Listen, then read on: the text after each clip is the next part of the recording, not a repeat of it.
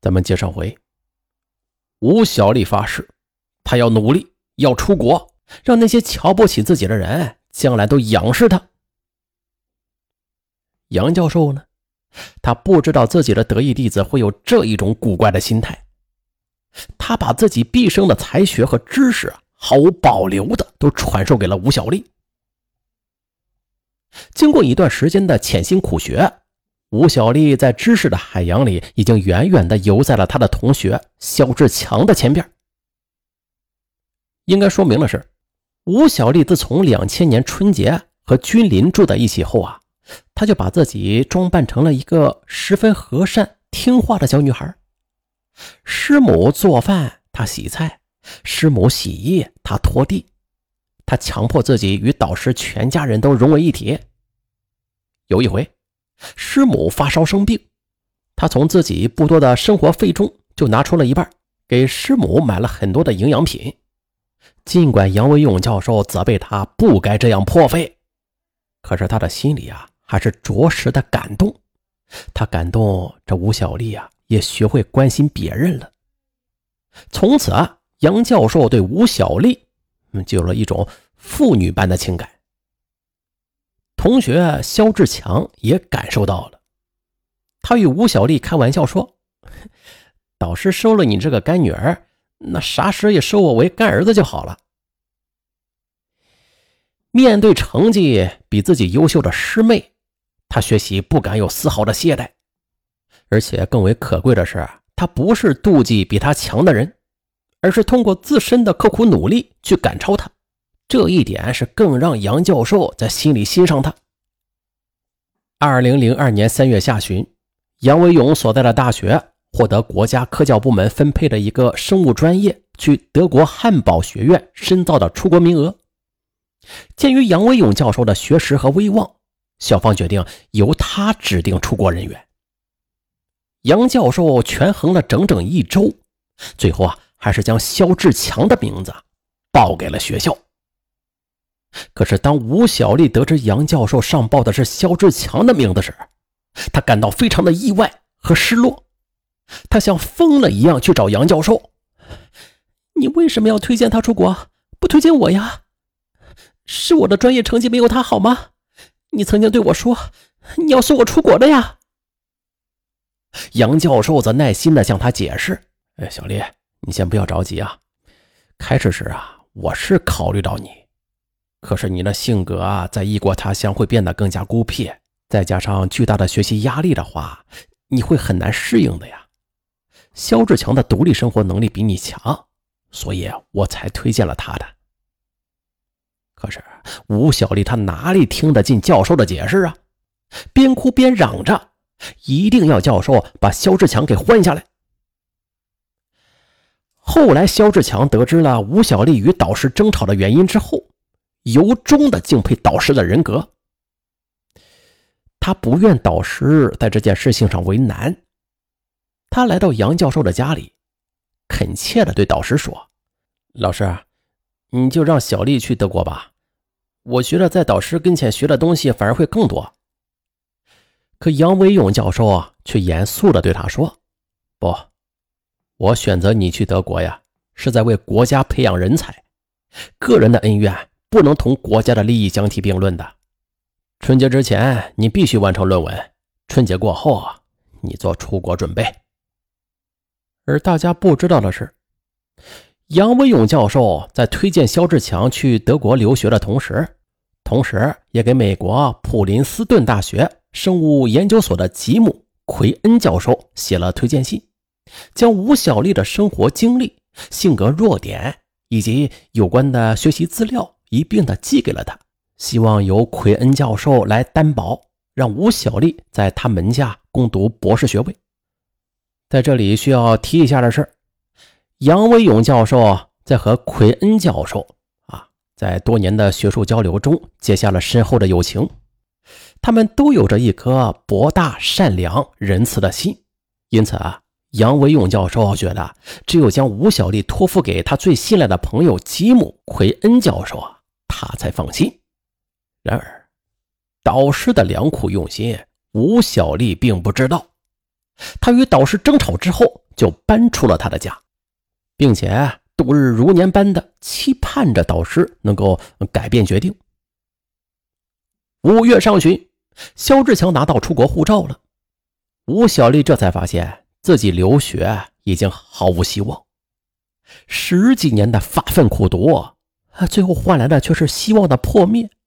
过去对导师的尊敬和信任，随即就变成了对杨维勇教授的仇恨。二零零二年五月二十三日，吴小丽再次来到了杨教授的家，她哭泣着哀求导师：“留学是我一生最大的梦想了，你难道就不能够满足我吗？我求求你了呀！”说着，她双膝就跪倒在了杨维勇教授面前。一旁的君临急忙上前去将他扶起。小丽，我爸爸也是在为你着想，你应该理解他呀。可吴小丽却歇斯底里的叫喊起来：“他理解我吗？我在你们家做这做那的，我不就是想讨一个出国留学的机会吗？你们太不公平了！”吴小丽的话也深深的刺伤了杨文勇教授的心，他愤怒的说：“你，你为了讨好我才在我们家做家务的吗？我。”我对你感到痛心呐！你这样会毁了你自己的。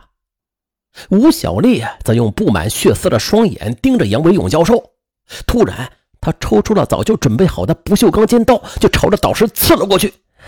是你在毁灭我，我不活了，你也别想活！杨教授一边招架着，一边去夺他手中的尖刀。可是，毕竟年过花甲的老人，他的刀没有夺下来。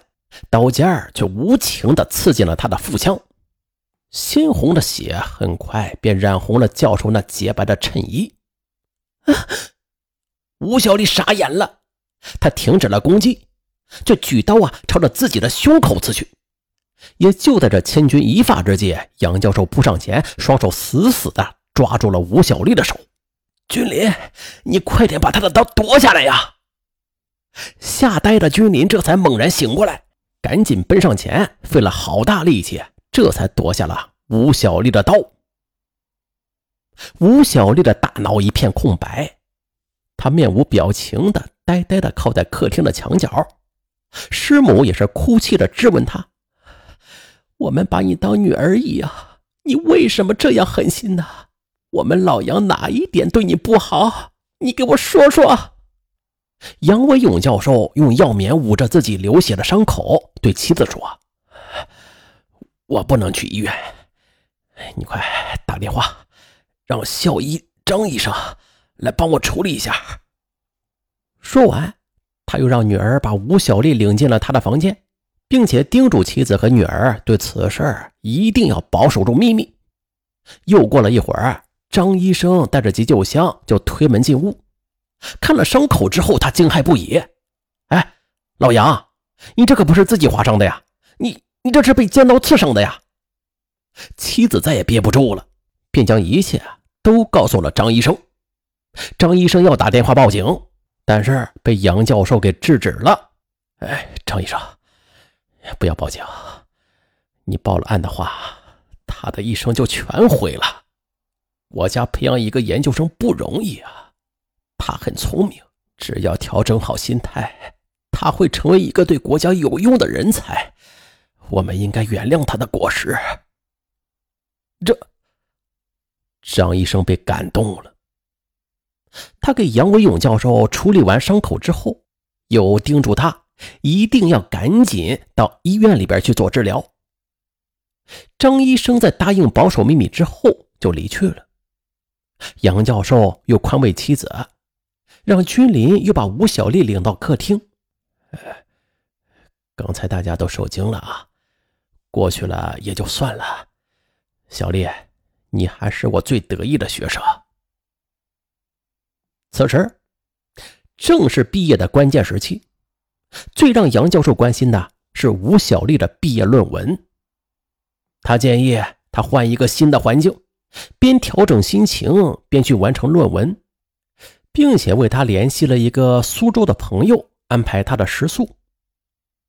决定下来之后啊，杨教授呢便开始为吴小丽准备论文资料。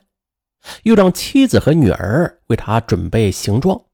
临行前，他又将一千块钱交给了吴小丽。小丽，你一定要出色的完成你的论文，别让老师失望。二零零二年五月二十八日，吴小丽离开了南京，来到了秀美的古城苏州。在这里，她用了仅仅短短十五天的时间，流着悔恨的泪水，完成了一篇让生物学界都惊叹不已的毕业论文。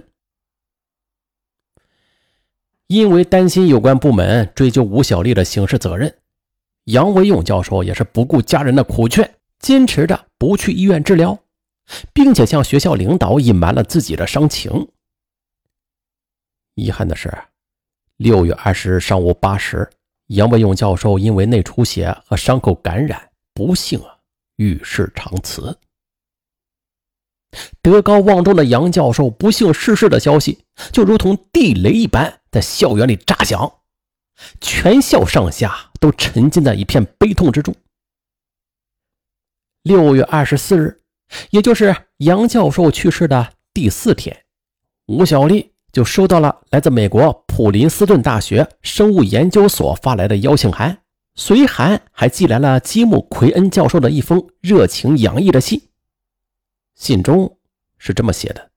我十分荣幸的能够得到杨维勇教授的信任，把你推荐给我，而你呢，也将在拥有世界一流设备的实验室里实现你所要追求的理想。小家伙，你太幸运了。读完基姆·奎恩教授的信，吴小丽哭倒在师母面前，她长跪不起，诉说着自己那扭曲的心态。她说自己的爱心和善良都已经泯灭了。是导师才让她感受到了人间的美好和温暖。师母含泪扶起他，同样是感慨万千。假如老杨在天有灵，能够听到你的忏悔，也会感到安慰的吧。然而，法律他是不会因为杨文勇教授及其家人的宽恕就失去了他的严正的。二零零二年六月二十六日，公安机关对这起伤害案正式立案侦查，并且将吴小丽刑事拘留。啊，一个德高望重的生物学界的老教授，就这样命丧于他心爱的弟子的刀下。可惜呀，透过这场悲剧，我们也不难看出啊。这一个人具有健康的心理、健全的人格，那得有多重要啊！而这些，比具有高深的文化知识更为重要。作为一名研究生，吴小丽呢，他所追求的仅仅是狭隘的、自私的个人的出人头地，但是却脱离了他应该有的社会责任感，甚至最起码的做人的良心，他都没有。啊，从他的身上，我们应该是吸取到很多啊教训啊，太多了。其中最深刻的一点就是，先学会做人，再做学问吧。